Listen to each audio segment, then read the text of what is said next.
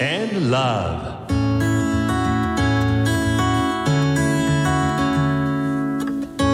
サウナをこよなく愛する私豊沢ひとみが素晴らしきサウナの世界をご紹介するコーナーラブサウナ。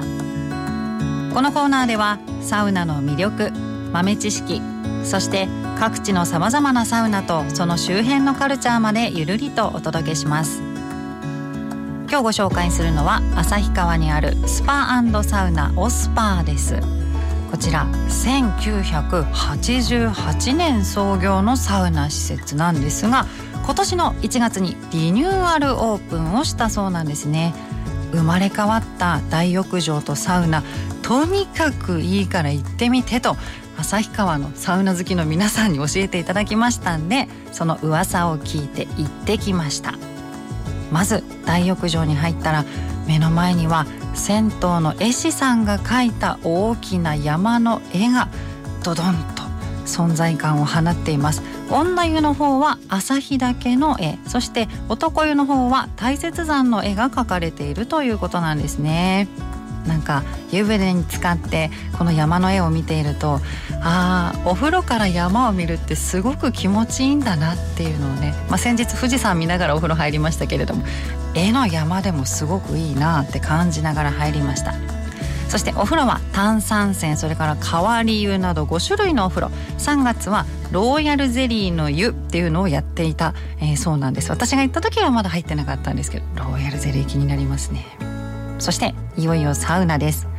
サウナは2つあります。まずはじめにドライサウナ。遠赤外線のサウナでした。中は90度くらい。カラッと気持ちのいい、えー、ドライタイプのサウナです。中はテレビがあったりあとは結構広々としているので中に入ってらっしゃった方はあぐらをかいたりとかあと少し肩をストレッチしながら入ったりとか地元の皆さんが思い思いにサウナの中で過ごしていました。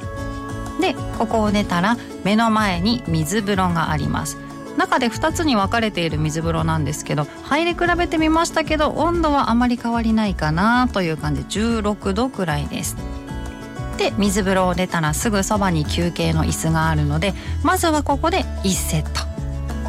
そして2セット目セルフロウリュサウナが作られたということで入ってきました。ここが風任せゾーン。という場所にあるんですが先ほどの大浴場から少しドアを開けると風が吹いている。まさに風任せゾーンがあるんですね。で中なんですけど窓から風が入ってきているので風任せゾーン。そのゾーンの中にサウナも設置されていました。セルフロウリュなので自分でロウリュをしたりあと内輪が置いてあるのでセルフ熱波。自分で内輪を仰いで熱波をしたりとかそんなこともできるようになっていました。セルフロウリュのバケツの上に蛇口があるのでロウリュしたいんだけど水がないっていうのを防げていたりだとかあとはですねえー、そのお水もただのお水ではなくトドマツのアロマ水が使われていたりとうん相当サウナ好きがいますねという感じの、えー、作りになっていました。そのセルフロウリュサウナを出ると目の前に水風呂があるんですが水風呂とは書いてありません。成り行き風呂と書いています。その日のお天気によって水温が変わるので成り行き風呂。冬はかなり寒く10度台の前半くらいになる日もあるとのことでした。そして風任せゾーンにあるインフィニティチェアでゆっくりと休憩できます。このエリアは旭川のその日の風を感じてほしいということであえてそうしているそうです。